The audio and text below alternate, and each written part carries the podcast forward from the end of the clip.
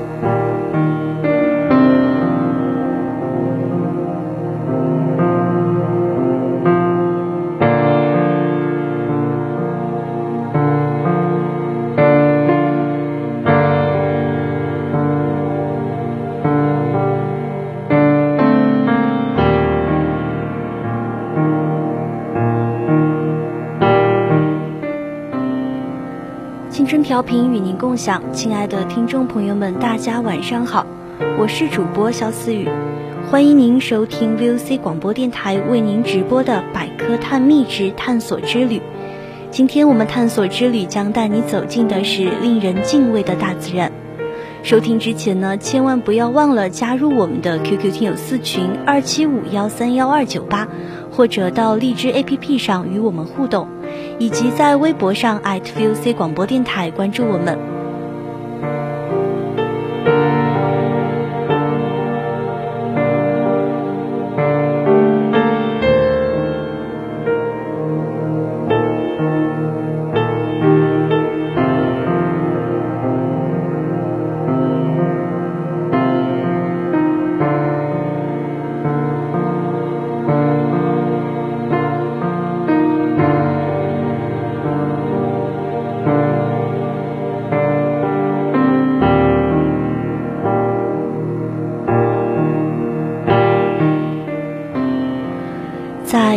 七九年的夏天，西班牙的坦桑德拉洞穴里传来一声尖叫。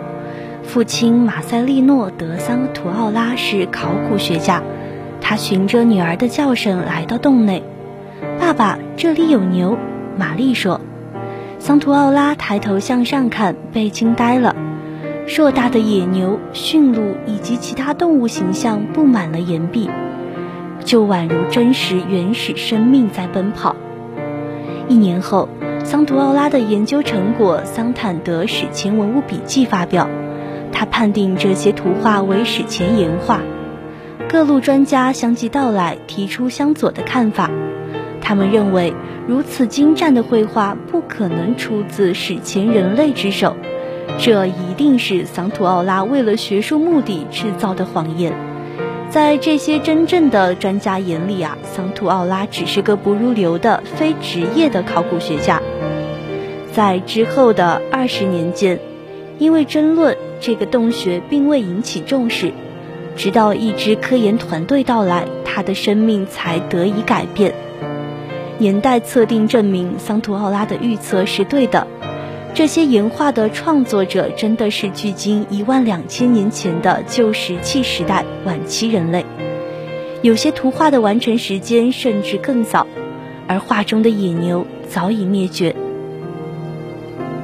至此，被称为史前西斯廷教堂的阿尔塔米拉洞穴，因其绝美岩画开始聚集全世界的目光。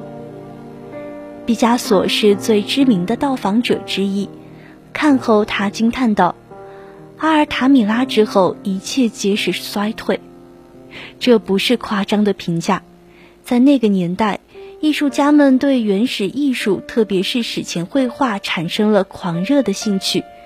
毕加索如此，马蒂斯和米罗也是如此。他们探究一生，走到艺术的顶端，才发现自己渴望的天真之气，无论如何都难以企及洞穴里的几根线条。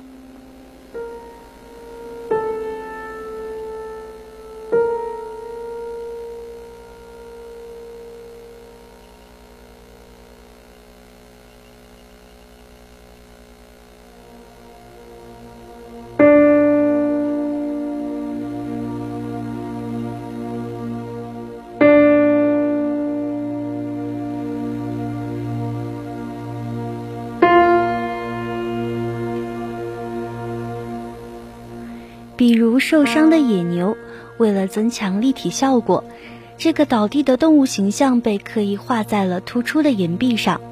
负伤的野牛蜷缩成一团，四蹄抽搐，尾巴甩动，异常的生动。即使相隔万年，我们似乎仍可以感受到野牛的倒地后那种痛苦。我们似乎仍然可以感受到野牛倒地后生命走向尽头的挣扎场景。在茹毛饮血的远古时代，人们用矿物质、炭灰、动物血和土壤，掺合着动物油脂，将早期野生生命定格在了岩壁上。这些图画展现出的蛮荒力量，渗透着人类对未知和不可控的恐惧、崇敬和敬畏。而这些正是现代人轻松卸下的，也正是毕加索口中的衰退。实际上，阿尔塔米拉不是个例，世界范围内散布着许多史前岩画。法国的拉斯科洞窟和肖维岩洞更是精彩。拉斯科洞窟的发掘时间晚于阿尔塔米拉，它所在的区域原本归一个家族所有，家族名叫拉斯科，所以洞穴便沿用了此家族的名字。一九四零年九月初。四个法国人来到这里游玩，带来的宠物狗在追逐野兔时不慎落入洞中。为了把它救出，他们下到洞穴里，发现了这处尘封万年的人类遗迹。经过测测定得知，这些图画的完成时间与西班牙阿尔塔米拉岩画相近或者更早，约在一万五千年以前。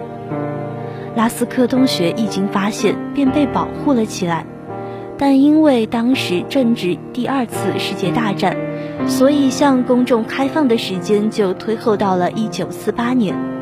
之后，这里成了法国最著名的景点之一。洞穴每天都要接待一千多名游客，而洞中的岩画也慢慢发生变化，有了霉斑。为了防止这些极为珍贵的遗迹继续恶化。法国政府于1963年彻底关闭了洞窟，只有少数的研究人员才能进入。在关闭之前，思想家乔治·巴纳耶曾入内观看。他说：“在拉斯科岩洞中，我感到震惊。这个非凡的洞穴不可能不颠覆所有看到它的人们的认知。”的确如此。这些用氧化铁岩石涂抹出的红黄褐色、碳棒和氧化锰勾勒的黑色图案，竟然出现了被视为文明产物的透视法和动态效果。而这些产物，我们一致认定的起始时间是文艺复兴。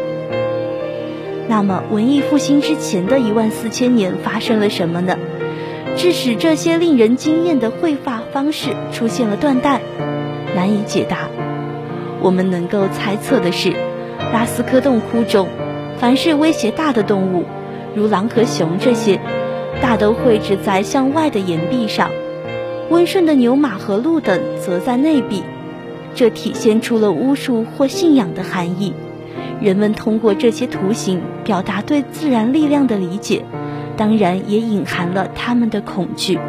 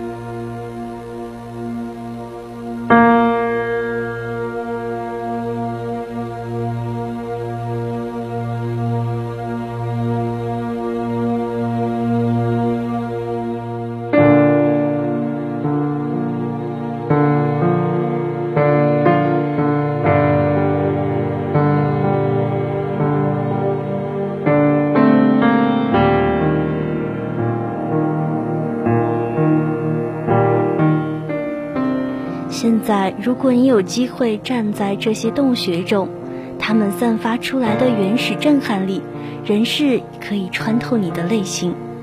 对原始人类来说，动物终究与自己一样，都具有灵性，都是真实的存在。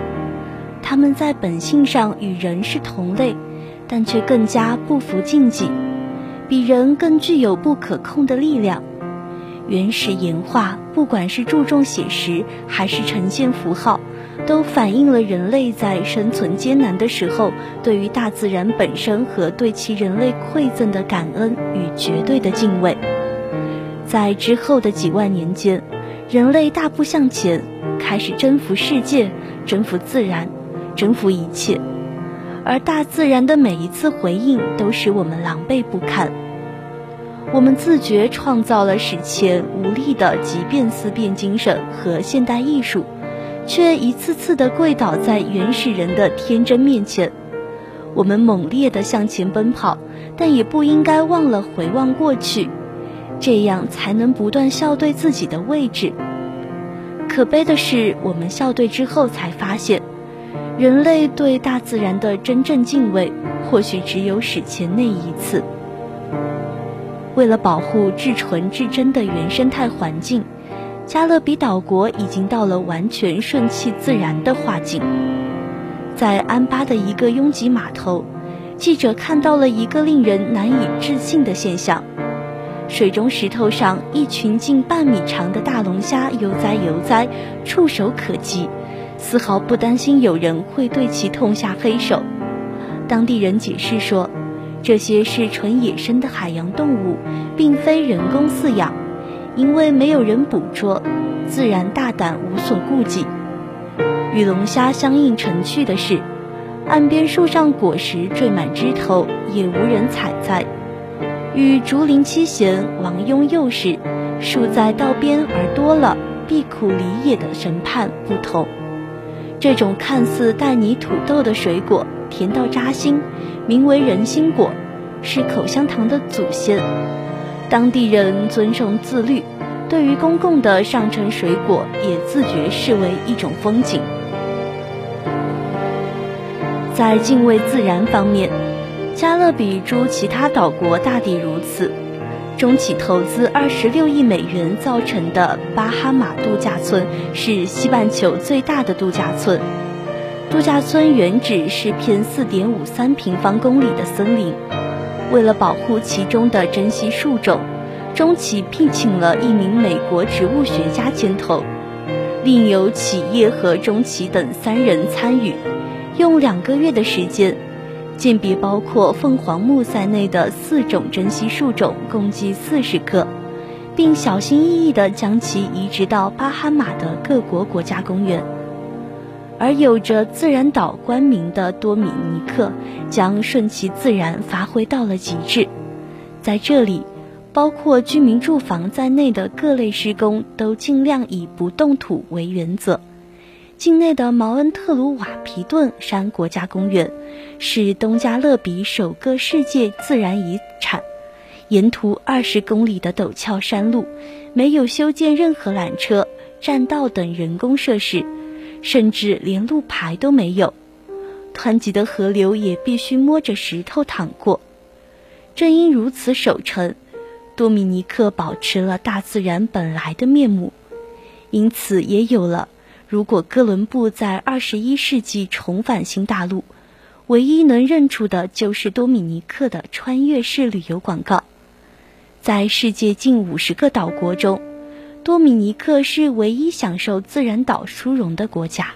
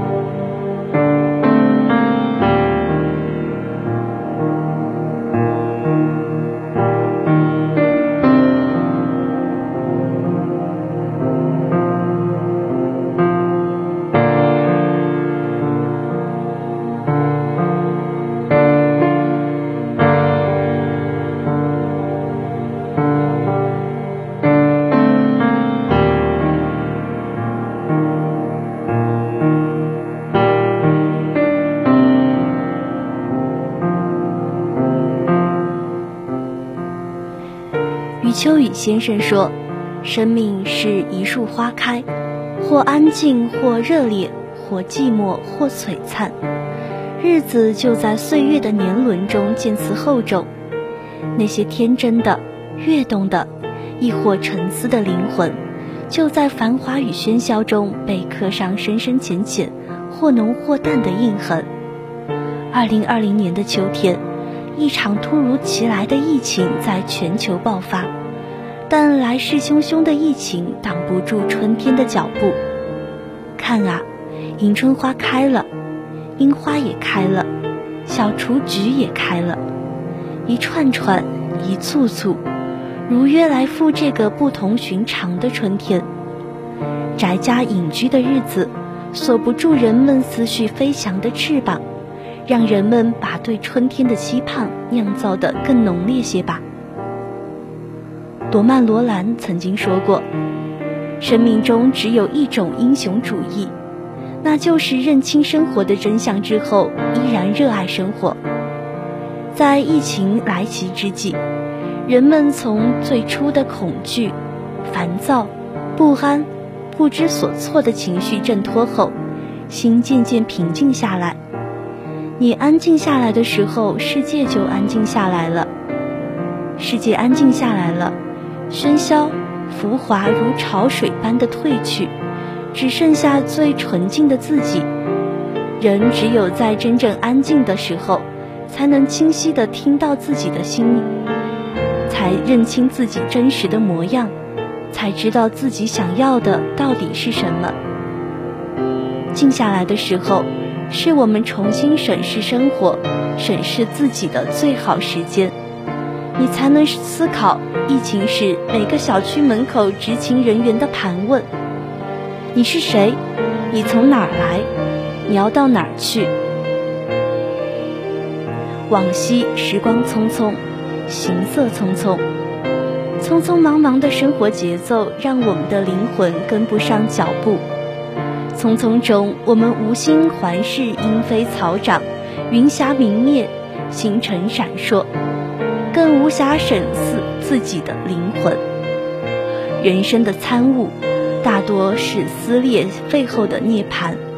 只有经过痛苦的煎熬后，才能自省、自赎、自救。人法地，地法天，天法道，道法自然。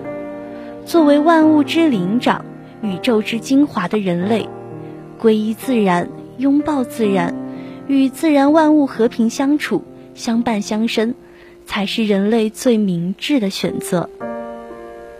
对大自然的崇拜之心不可无，对大自然的崇拜，成为费尔巴哈生命里不可取舍的情绪。他曾直言不讳地说。人所依赖的东西就是自然界，自然界就是你所看见的，不是由人的双手和思想创造出来的一切。是的，人的力量无法创造它，而人必须依赖而生存。而生活，对大自然心怀感恩，是人类至为纯真的情感。对万物万物的敬畏之心不可无。敬畏大自然，敬畏天地间一切生命，是人类必须的品质。二十多年前，曾经读过一首小诗《动物的自白》，深深的刺痛了我。很长一段时间，这首小诗一直在我的脑海里挥之不去。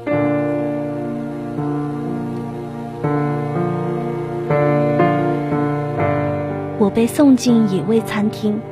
突然惊醒，交上厄运。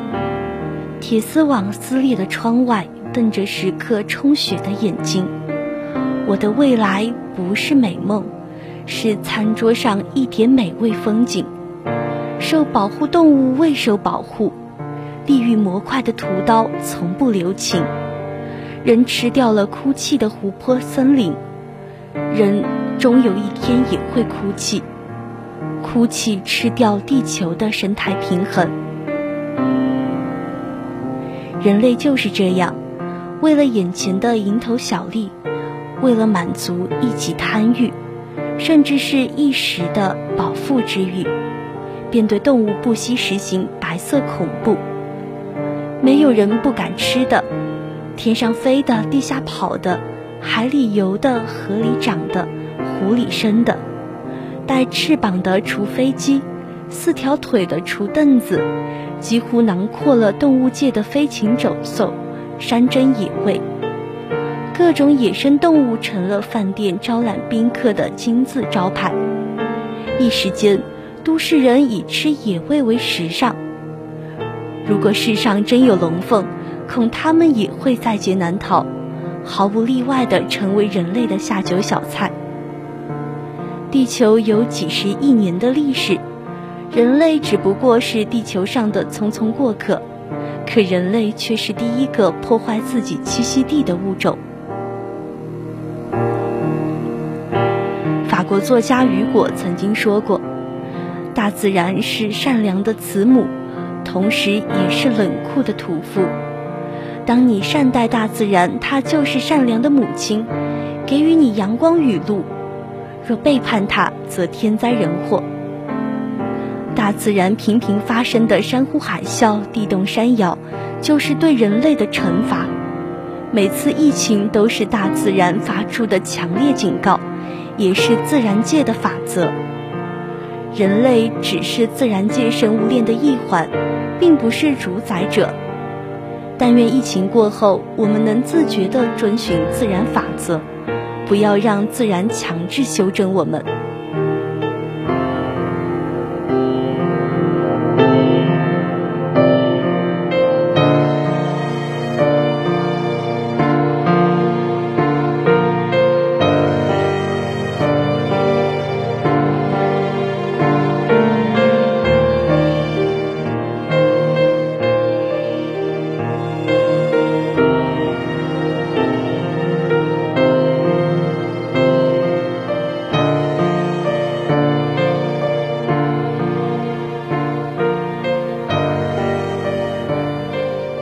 敬畏自然，我们才能活得自由自在；只有敬畏生命，我们才能领略生活的多姿多彩。